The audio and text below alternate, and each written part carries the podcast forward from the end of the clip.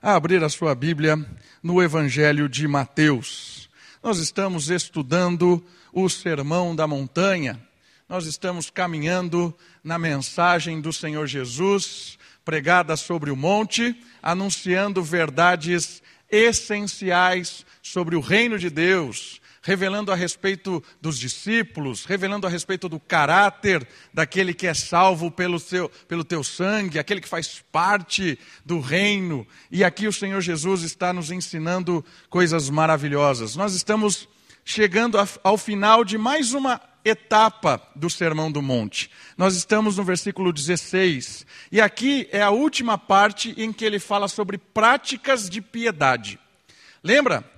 Nós estamos aqui aprendendo com o Senhor Jesus de que a verdadeira prática de piedade é aquela que é interna e que agrada a Deus. Não só aquela que é aparente, como muitas vezes os fariseus e os gentios realizavam, algo externo mas é algo interno, algo que toca o coração. A prática da piedade começa com o coração transformado, coração perdoado por Deus, o coração cheio do Espírito. E aí nós vimos que a primeira prática que ele nos ensina é a respeito da contribuição, dar esmola, ajudar o necessitado nós aprendemos que essa prática ela tem a ver com a bondade, com a generosidade, com a empatia, o desejo de proximidade com outras pessoas. E nós aprendemos a semana passada a respeito da oração, que é uma prática de piedade, de relacionamento, de comunicação, de comunhão, de intimidade com Deus. E hoje, para encerrar essa etapa do Sermão da Montanha, o Senhor Jesus vai nos ensinar a respeito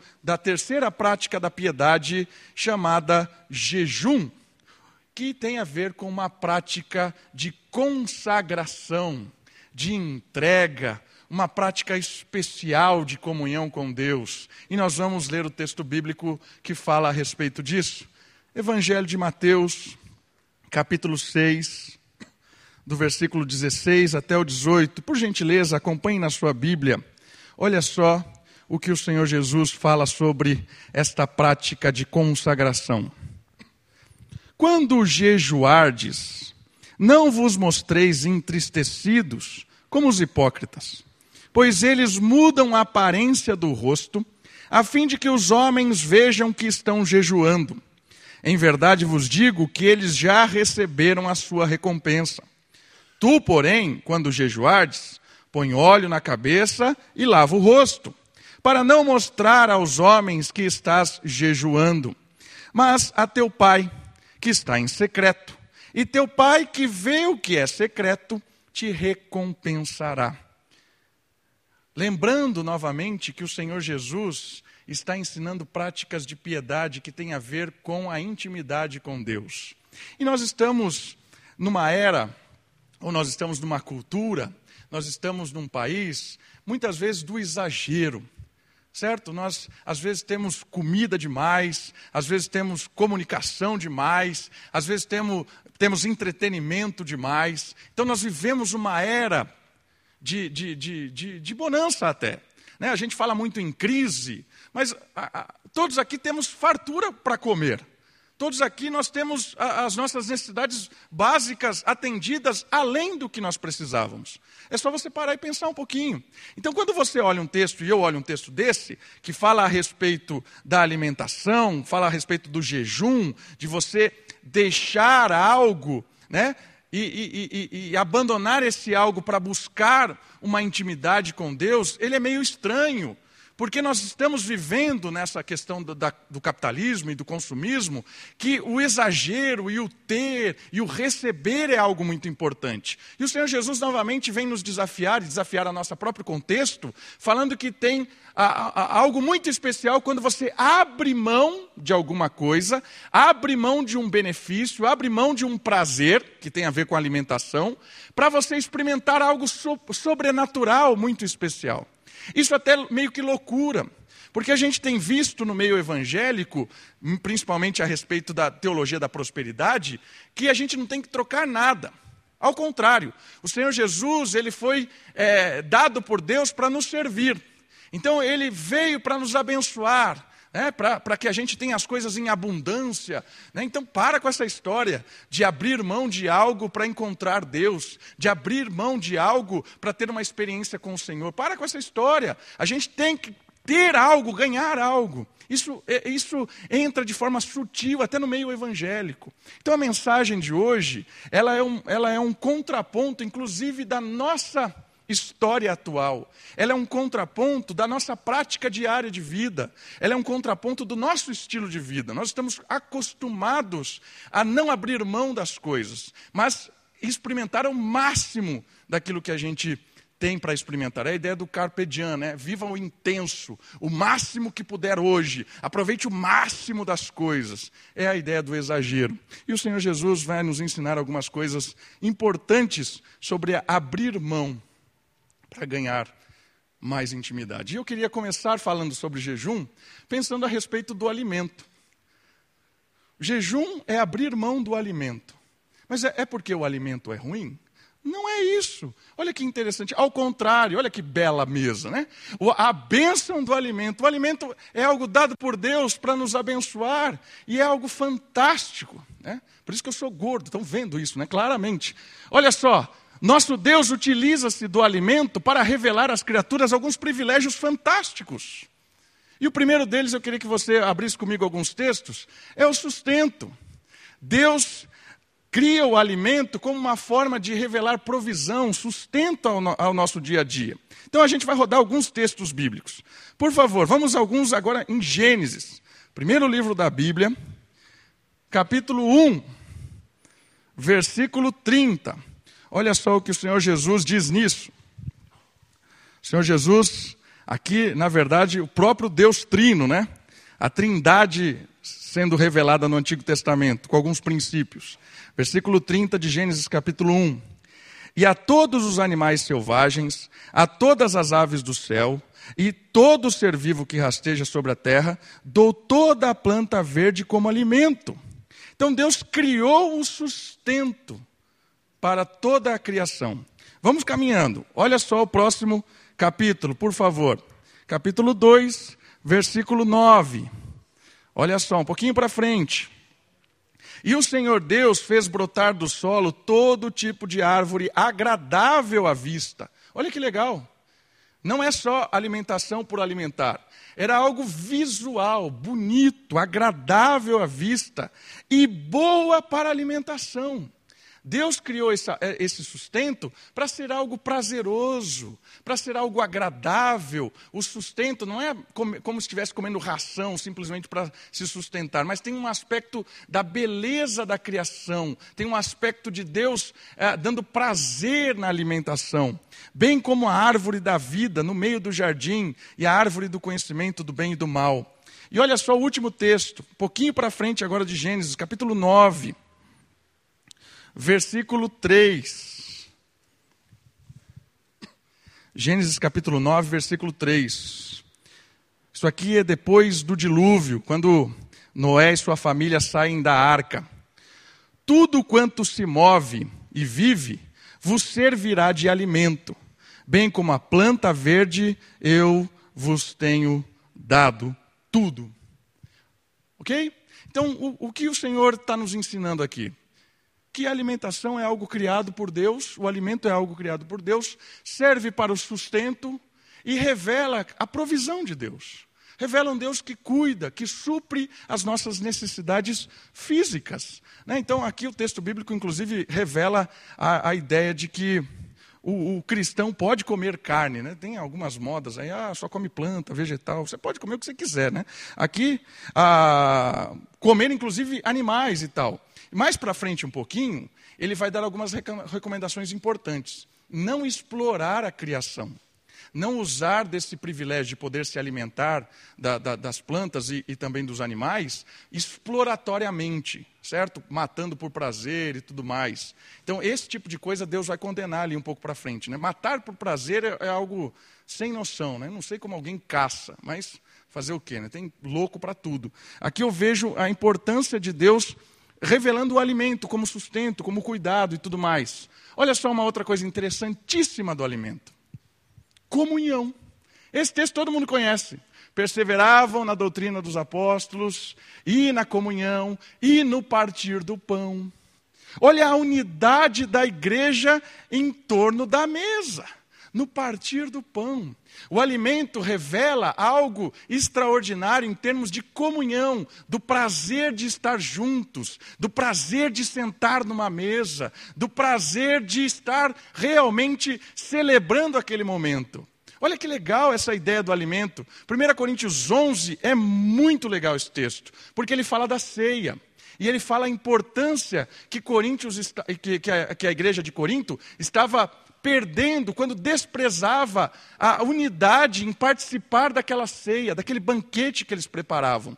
Era um, era um momento festivo de unidade da igreja, de comunhão, e eles estavam pisando na bola, porque eles comiam um primeiro que o outro, quando o outro chegava já não tinham o que comer. Então eles estavam bagunçando essa ideia da comunhão e da unidade. E o último texto de Apocalipse é aquele que o Senhor Jesus fala que bate na porta e vem cear com a gente. É muito legal olhar as Escrituras em termos do alimento como algo que une as pessoas. Como é bom você convidar alguém para comer na sua casa. Isso é um privilégio. Como é bom fazer isso, faça isso. Convide as pessoas para estar junto, em torno da mesa. Não interessa o que você vai servir. Né? Compra polvilho, sirva polvilho. Pode me convidar para comer polvilho na sua casa. Vou com o maior prazer. Para sentar em torno da mesa, comer aquele biscoito que é de vento. Mas para bater papo. Por quê? Porque o alimento une as pessoas. Está entendendo a ideia daqui do texto? Revelando a importância do alimento. É o privilégio de Deus como sustento, prazeroso, agradável, mas o alimento gera comunhão, gera união das pessoas. Essa é a ideia do, do alimento. Mais uma, a última, tem a ver com a dependência. Quando você se alimenta, você sabe que existe um provedor. A provisão é vinda do provedor. A gente nunca pode esquecer isso. Revela isso no Pai Nosso. Pai nosso que estais no céu. Quando ele fala do pão, o pão nosso de cada dia nos dai hoje. É a provisão de Deus, dando-nos o alimento necessário. O alimento revela o cuidado de Deus, aponta sempre para o provedor. É Ele quem nos sustenta. E esse texto aqui de Timóteo revela algo muito legal sobre o alimento. Eu queria ler ele. Então, se você está com a Bíblia, vamos para lá comigo. 1 Timóteo, Novo Testamento, lá na frente. As cartas de Paulo. 1 Timóteo, depois de Tessalonicenses, capítulo 4. Quero ler esses dois versículos, o 3 e o 4. Olha só o que Paulo está combatendo aqui. Eles proíbem o casamento e ordenam a abstinência de alimentos que Deus criou para serem recebidos com ações de graças pelos que são fiéis e conhecem bem a verdade. Visto que todas as coisas criadas por Deus são boas, nada deve ser rejeitado se for recebido com ações de graças, pois são santificadas pela palavra de Deus e pela oração. Existia um grupo de pessoas dizendo que ah, era preciso se, ah, fugir de alguns alimentos, não comer algumas coisas, porque aquilo ali é, é, contaminaria o indivíduo. E Paulo está falando assim: Deus criou todas as coisas boas, é, revela a, a, a, o sustento de Deus, revela o provedor. Então, não negue isso como uma forma, ah, não como isso, não toco nisso por causa da minha, da minha pureza espiritual.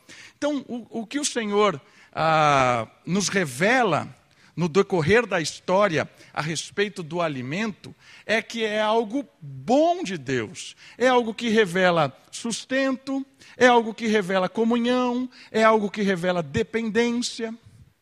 Então, por que o jejum? Essa é a pergunta. Alguns falam assim: ah, jejuar é porque eu estou abrindo mão do alimento e o alimento é algo ruim. Não é essa a ideia. O alimento é algo bom, prazeroso.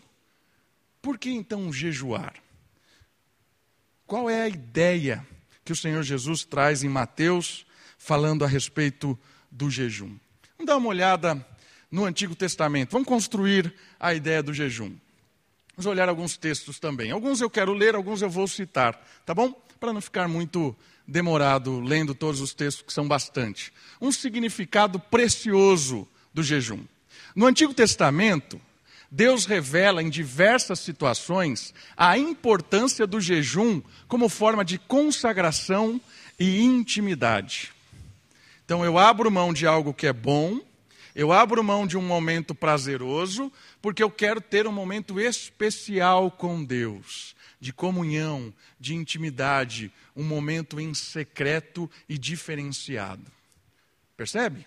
A ideia do jejum tem a ver com uma intimidade especial com Deus. Vamos ver alguns textos e algumas ideias de jejum no Antigo Testamento. O jejum no Antigo Testamento tem a ver com o pesar, grande tristeza. Eu quero ler esse texto. Vamos lá comigo, por favor. Lá no Antigo Testamento, livro de 2 Samuel. 2 Samuel, capítulo 3, versículo 35. Segundo livro de Samuel, capítulo 3, versículo 35.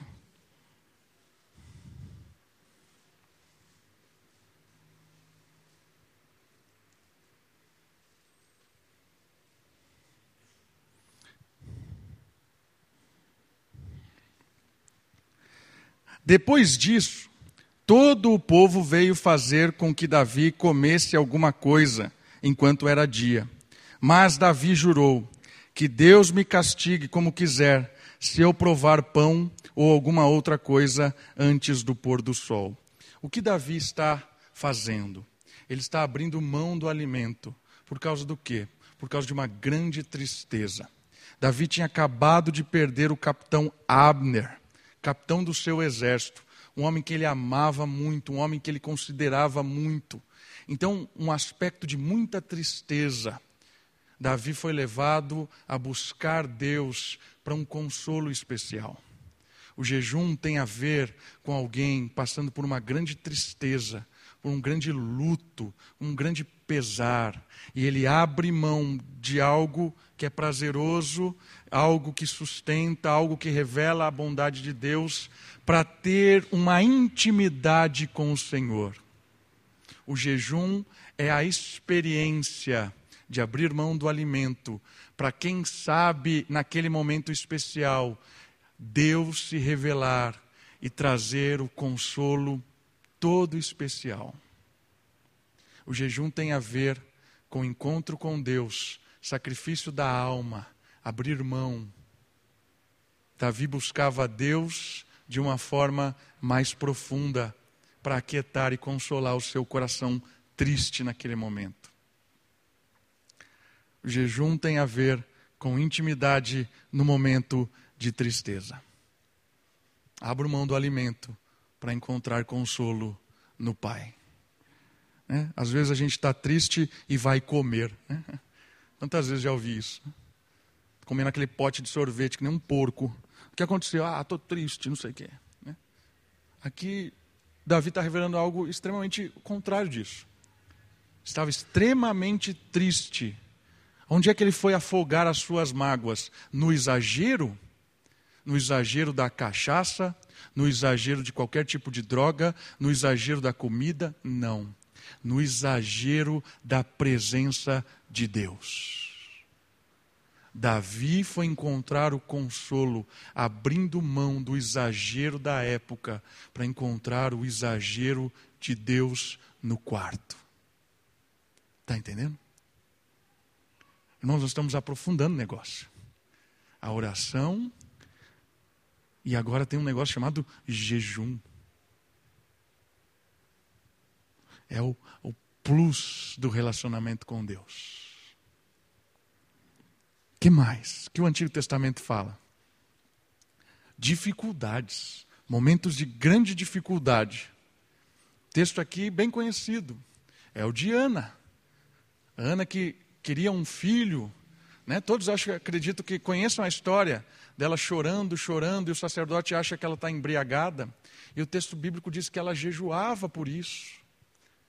Jejuava, buscava a presença de Deus naquele momento de desespero, naquele momento de abandono, naquele momento em que ela queria algo tão especial para ela, mas ela é estéril.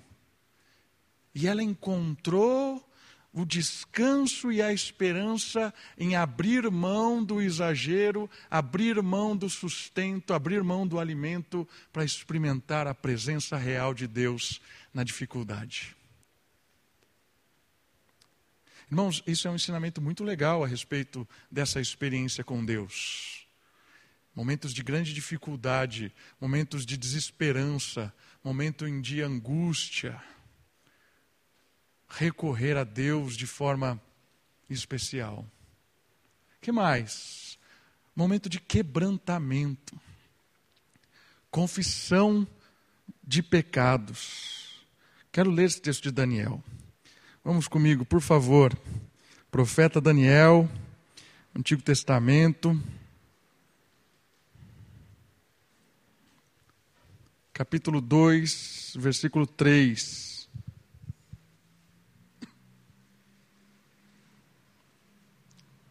Na verdade, é capítulo 10, desculpa. Capítulo 10, versículo 2 e 3. Daniel, capítulo 10, versículo 2 e 3.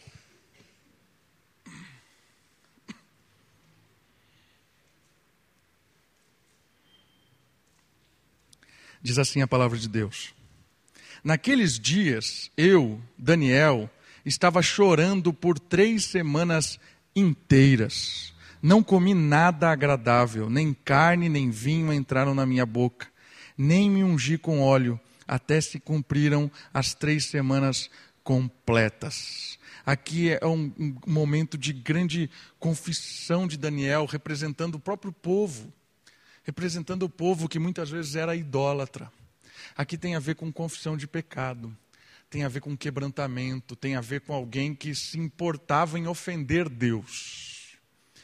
Toda vez que nós pecamos contra alguém ou contra nós mesmos, o pecado ofende a Deus em primeiro lugar. O primeiro ofendido pelo pecado é o próprio Deus. E o que é pecado? Pecado é quando nós não cumprimos aquilo que Deus espera que cumpramos é quando a gente age de uma maneira que não é aquilo que Deus quer que nós façamos. Isso é pecado. Pecado é errar o alvo. Deus espera que eu acerte, mas eu atiro para o lado errado.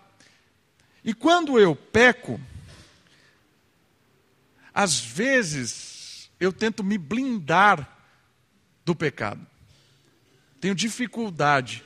Mas Daniel está me revelando uma coisa muito interessante um desespero porque ofendeu Deus e uma, uma busca por esse Deus de uma forma especial, abrindo mão de algumas coisas que eram prazerosas para ele ali do alimento, para encontrar Deus de forma a confessar pecado. Olha que ensinamento profundo isso. Né? Às vezes a gente tem aquelas, aquelas orações de pedido de perdão em atacado, né? Vai orar no final do dia, ó oh, Senhor, perdoe isso, eu fiz algum mal, né? Aquele jogador de futebol, ó, me desculpa aí por qualquer coisa, sabe esse tipo de coisa, né? E, e, e, irmãos, a gente às vezes trata o pecado como uma brincadeira. A gente trata o pecado como se não fosse nada. Ah, mentirinha, ah, sei lá o quê. Irmãos, a gente precisa entender a seriedade do pecado, porque o pecado é uma ofensa direta e aberta a Deus. Muitas vezes nós choramos não porque pecamos, mas nós choramos pela consequência do pecado. Na verdade, isso não é arrependimento. Na verdade, isso é remorso. Remorso é quando alguém é pego e aí logo já começa a chorar, a justificar. Na verdade, ele não está lamentando o fato de ter ofendido a Deus. Ele está lamentando o fato de ter sido pego e ter que explicar isso. Na verdade, isso não é arrependimento, isso é remorso. É alguém que mata e sai correndo fugindo para o Paraguai. Né? Paraguai é uma cidade louca, é boa para você fugir quando você mata alguém. Não sei porque eu falei isso. Mas você está fugindo para o Paraguai e de repente você é pego, prende o cara e aí ele começa a chorar desesperadamente. Porque matou? Claro que não. Está chorando porque foi pego. Isso é um choro de remorso e não de arrependimento. Irmãos, nós temos a tendência a chorar de remorso e não de arrependimento. Nós choramos porque alguém descobriu como nós somos sujos. Nós choramos porque alguém descobriu aquilo que ninguém sabia. Aí eu choro, ai, ai, faz aquela, todo aquele drama. Mas aqui Daniel está me ensinando uma coisa muito profunda sobre pecado e confissão. Quando eu ofenso, eh, a ofensa é com Deus, fecho a porta do meu quarto, abro mão de coisas que me sustentam para buscar o sustento sobrenatural na intimidade do jejum, para chorar. Chorar pelo pecado. Mas ninguém descobriu, Deus sabe. O peso de ter ofendido Deus, ainda que ninguém saiba. Pecado confessado, jejum, intimidade com Deus que perdoa e não se cansa dos nossos recomeços. Esse é o nosso Deus. O jejum também revela a unidade e a confiança. Eu quero ler esse texto que ele é muito legal também. A unidade do povo e a confiança em Deus. Por gentileza, abra sua Bíblia em Esdras agora. Esdras, capítulo 8, versículo 21.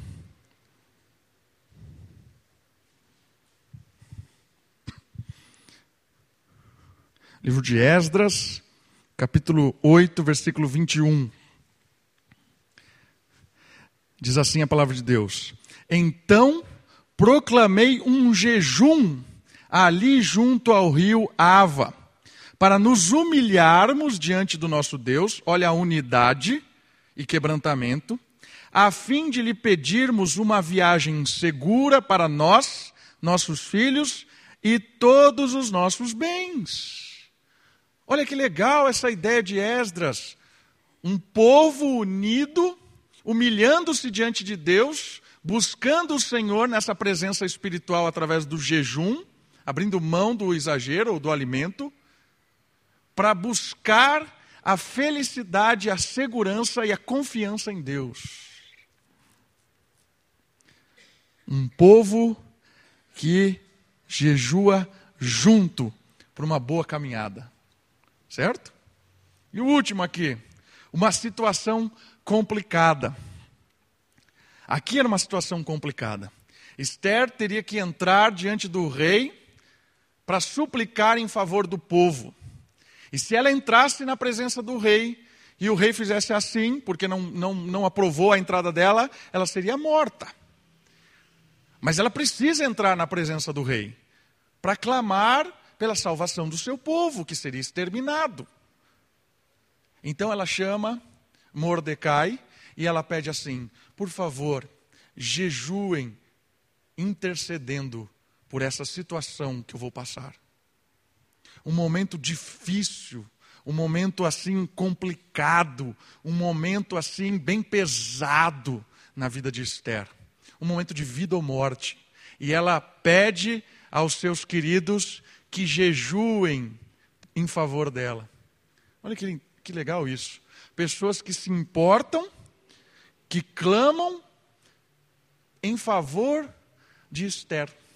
Então, eles buscam a presença de Deus buscam essa revelação especial de Deus em secreto, abrindo mão do sustento, do alimento. Isso é o jejum, um sacrifício, um abrir mão para buscar Deus no momento de grande dificuldade. Volta comigo para Mateus, por favor. Criamos aí um pouco. O jejum, a gente pode entrar no jejum do Novo Testamento, em que o Senhor Jesus até respondeu ali: os meus ainda não jejuam, porque os, eh, o noivo ainda está com eles, mas quando, quando eu for, aí jejuarão, porque virão tempos difíceis, buscarão a intimidade com o noivo que está no céu. Certo? Aguardando a volta, mas no momento o noivo está aqui. Mas eu queria que você olhasse o texto de Mateus agora e percebesse algumas coisas interessantes sobre o que o Senhor Jesus está falando sobre a prática do jejum. Olha só o versículo 16. não vos mostreis entristecido como os hipócritas, pois eles mudam a aparência do rosto, a fim de que os homens vejam que estão jejuando. Em verdade vos digo que eles já receberam a sua recompensa. Olha só o que o Senhor está falando de novo. Ele está falando sobre a prática religiosa farisaica, que era um grupo de pessoas que eram tido e visto pela comunidade como grandes é, é, pessoas de piedade, de exemplo de piedade. E eles faziam isso de forma a mostrar para todo mundo que estavam jejuando. Normalmente, o, o, fariseu jejuava de duas a três vezes por semana, vestia lá a sua roupa de, de, de, de saco rasgado, jogava cinza no rosto e andava como se fosse alguém extremamente piedoso, porque eu estou jejuando. Aí fazia aquela cara de pesar. Né? Mostraram como ele é alguém que é, enfrenta as dificuldades, alguém que confessa pecado, alguém que intercede pelo povo, alguém que está triste, alguém que está querendo uma intimidade com Deus, mas ele faz questão de mostrar como ele é bom, como ele é piedoso. Ó oh, fariseu, como você é piedoso. E o Senhor Jesus está falando assim: esse encontro de jejum deles, eu não sei com quem que é, mas não é com, não é com o Pai. Porque o Pai atende em secreto. A recompensa deles já estão recebendo. É o aplauso. Ó, oh, como vocês são bonzinhos. Ó, oh, como vocês são piedosos a recompensa deles já estão sendo recebida. Mas o Senhor Jesus está falando o seguinte: você, quando buscar a intimidade com Deus, você, quando jejuar, você, quando, quando abrir mão de um privilégio para ter um encontro com Deus, não seja como eles. E aí o Senhor vai falar: olha o que o Senhor Jesus vai falar sobre a prática do jejum. Tu, porém, quando jejuares, versículo 17, põe óleo na cabeça e lava o rosto, certo? Dá uma ajeitada aí. Para quê? Para não mostrar aos homens que está jejuando. Ninguém precisa saber. É algo confidencial. É você e Deus. Mas a teu pai, que está em secreto, e teu pai que está em secreto, que vê o que é secreto, te recompensará. Maravilhoso isso, meus irmãos. Maravilhoso. A prática de piedade não precisa ninguém saber. A prática de piedade não precisa reconhecimento. A prática de piedade é você e Deus. A prática de piedade é uma experiência individual em secreto.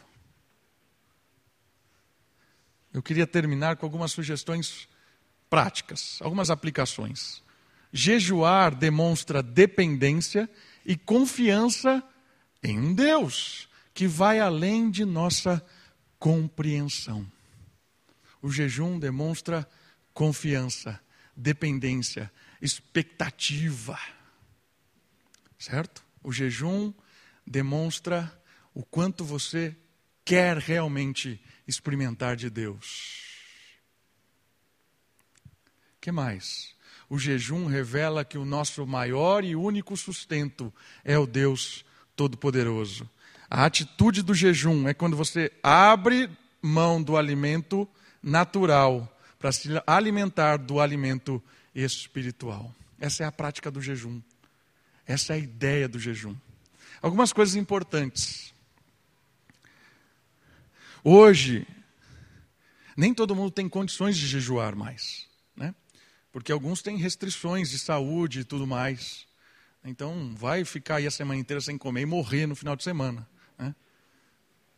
Você, você precisa entender algumas dificuldades físicas que a gente tem também. Né? O jejum também não é uma dieta, né? Eu vou abrir mão, vou perder quilo e vou aproveitar e fazer. Sabe? O brasileiro é muito doido, às vezes quer. É, ó, oh, estou fazendo duas coisas ao mesmo tempo, né? Então, o jejum é, um, é, um, é uma situação muito, muito legal mesmo, irmãos. É uma coisa muito profunda. é uma experiência muito interessante né, de abrir mão do alimento durante um tempo, uma refeição ou duas refeições durante um dia. Né, tem vários tipos na história do Antigo Testamento para ter um encontro com Deus. É, eu, eu acredito que nem todo mundo realmente pode fazer jejum. Precisa muito reconhecer a sua, a sua alimentação física, a sua idade, as suas, as, suas, as suas questões nesse sentido. Mas se você tem a oportunidade e o privilégio de fazer isso, né, se você nunca fez isso, eu quero incentivar você a ter uma experiência assim. A trocar o alimento durante um período ou uma refeição para orar. Fechar a porta e, e, e experimentar a presença de Deus de uma forma especial. Por algum motivo que seja. Uma grande tristeza, um grande desafio, para um encontro com Deus, ou talvez um momento de grande alegria, experimentar disso. Eu acredito que o jejum é uma prática esquecida na cultura do exagero. É uma prática desconsiderada na cultura do consumismo, do ter, ter, ter. É, abrir mão para experimentar algo mais especial. Vamos orar? Abaixe sua cabeça. Feche os seus olhos, ore ao Senhor, peça a Ele que te dê sabedoria para conhecer mais sobre essa, essa questão, para aprender mais sobre o jejum. Talvez foi a primeira vez que você ouviu sobre isso. Que o Senhor nos anime a buscar mais conhecimento na palavra dEle.